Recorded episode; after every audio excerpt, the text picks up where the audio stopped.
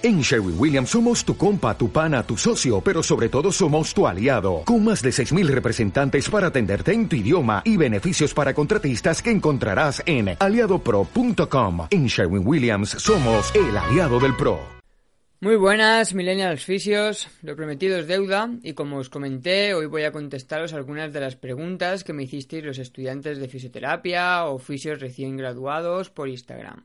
Fueron bastantes preguntas, así que he cogido las 20 que yo creo que os pueden ser más interesantes y para que esto no se vaya mucho de madre, contestaré solo las primeras 10. Bien, vamos a ello. La primera pregunta es, ¿qué libros recomendarías a un recién graduado de fisioterapia? La ciencia va dirigida hacia un enfoque cada vez menos estructural y que atiende más al comportamiento de nuestro sistema nervioso y a la neurofisiología del dolor.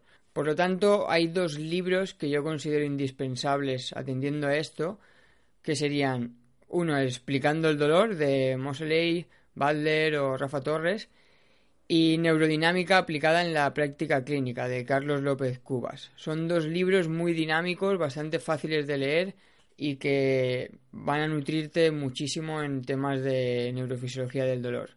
La segunda pregunta son más bien tres en uno y son todas referentes a qué estudiar después de la carrera.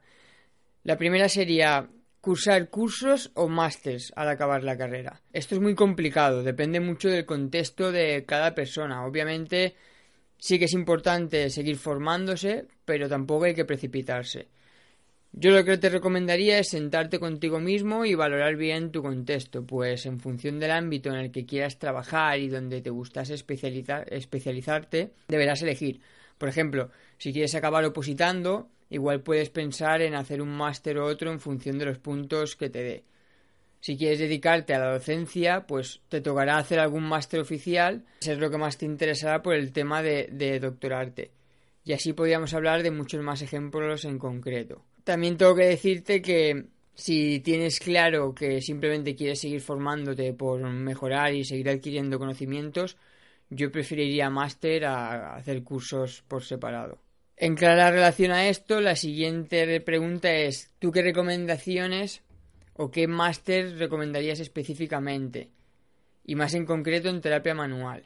Yo aquí poco puedo aportar porque obviamente no he hecho muchos másters yo puedo recomendar en Valencia dos. Uno sería el que yo hice, el máster de valoración, fisioterapia y readaptación en el deporte, dirigido por Paco Selva. Está formado por 20 seminarios y tienes parte de valoración, parte de tratamiento y parte más dirigida al ejercicio terapéutico.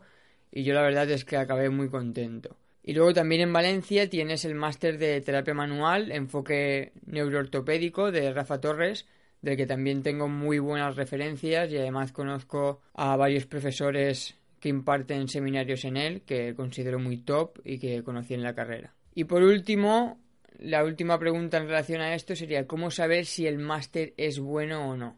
Y esta es muy buena pregunta y más hoy que vivimos en la era digital y de la publicidad constante. Y eso es lo que te diría, olvídate de la publicidad y de lo que te van a vender las relaciones que la promocionen. Piensa que ellos ganan por vender y eso hace muchas veces que pierdan la honestidad. Si realmente quieres saber si un máster es bueno o no, puedes encontrar opiniones más honestas en grupos cerrados de fisios en Facebook, por ejemplo, en la opinión de otros compañeros que lo hayan realizado antes o incluso en profesores de la carrera. La siguiente pregunta, la pregunta 5, sería ¿qué recomendaciones nos harías para realizar un trabajo final de grado? Aquí lo primero que deberías preguntarte es si quieres hacer algo top o para salir del paso, ya que en un año natural académico es complicado hacer algo muy laborioso. Y también de qué herramientas dispones, si realmente puedes permitirte hacer algún tipo de ensayo clínico porque dispones de los pacientes o del material, o si te tienes que ir a hacer algún tipo de revisión. Salvo que tengas muy claro que puedas hacer algo que pueda aportar mucho a nivel científico, yo lo que te recomendaría es que fueras lo más práctico posible y trataras de hacer algo que te obligue a leer y formarte en cosas que te sirvan después en tu día a día y que además disfrutes leyendo y haciendo. Por ejemplo, alguna revisión en terapia manual, valoración, ejercicio terapéutico, cómo influye en el tema de las creencias y la educación en el dolor, algo así. Pregunta 6. ¿Dónde puedo conseguir artículos gratis? Aquí lo primero que te diría es que hoy en día por suerte, disponemos de muchísimos blogs de fisioterapia y tenemos a muchísimos profesionales divulgando en redes sociales, tanto en Instagram como en Twitter, como en Facebook, que nos dan contenido científico muy masticadito y, hacer una acción divulgativa muy buena. Yo siempre recomiendo estar al tanto de ellos y seguirlos por un lado. Si lo que quieres son artículos de pago como tal, gratis, como diría Aser, mi compañero Adfisio en Instagram, es es tu amigo. La pregunta 7 es la siguiente. Quiero dedicarme a investigar. ¿Qué hago? ¿Está valorado?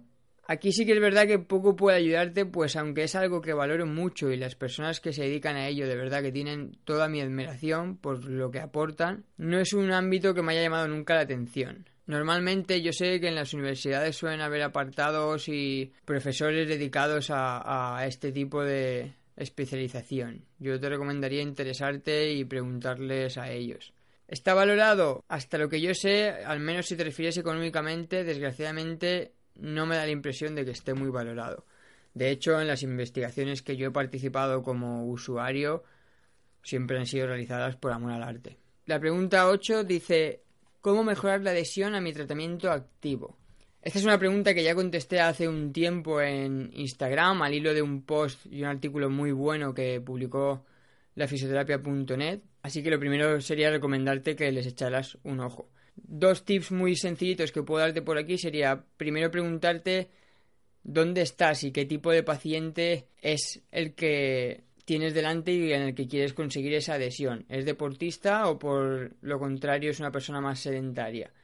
Y a partir de aquí, hazlo fácil. Lo más importante para conseguir la adhesión a un tratamiento activo para mí es que el paciente entienda que lo necesita y dos, que le guste o le resulte algo de o sea, resulte algo ameno de hacer. Por ejemplo, si te encuentras con un paciente de 80 años que desde hace bastante tiempo tiene hábitos muy sedentarios, muy probablemente vas a conseguir más adhesión simplemente si le ofreces dos ejercicios sencillitos que en una tabla de 40 minutos de ejercicio.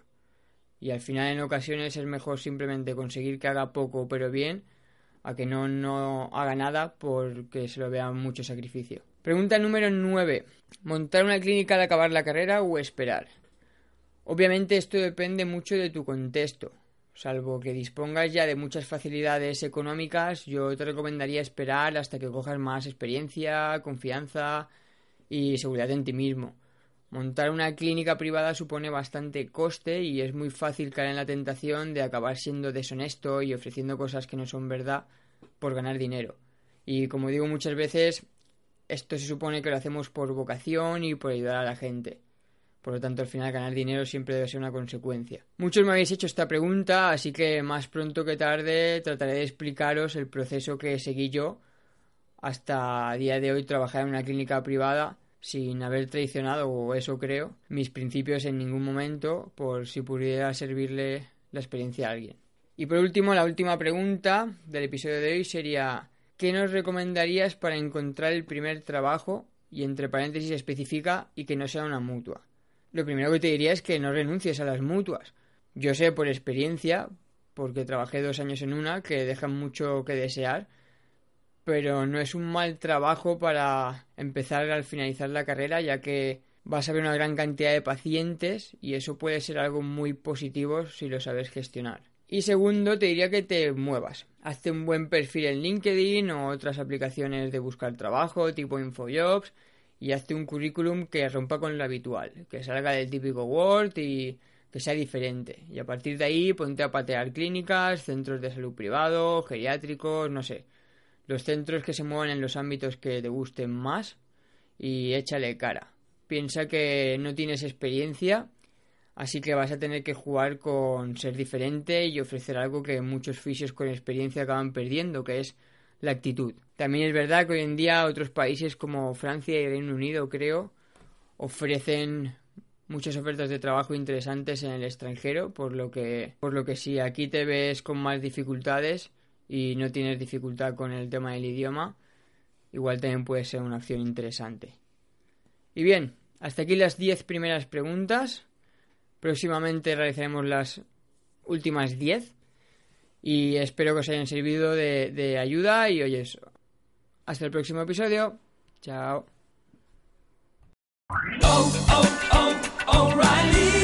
¿Necesitas ayuda? En O'Reilly Auto Parts te ayudamos. ¿Necesitas algún consejo? Te aconsejamos. Nuestros profesionales en autopartes están siempre disponibles para ayudarte a encontrar lo que necesites. Excelente servicio al cliente es solo una de las ventajas que ofrece O'Reilly Auto Parts. Los profesionales en autopartes. oh, oh, O'Reilly.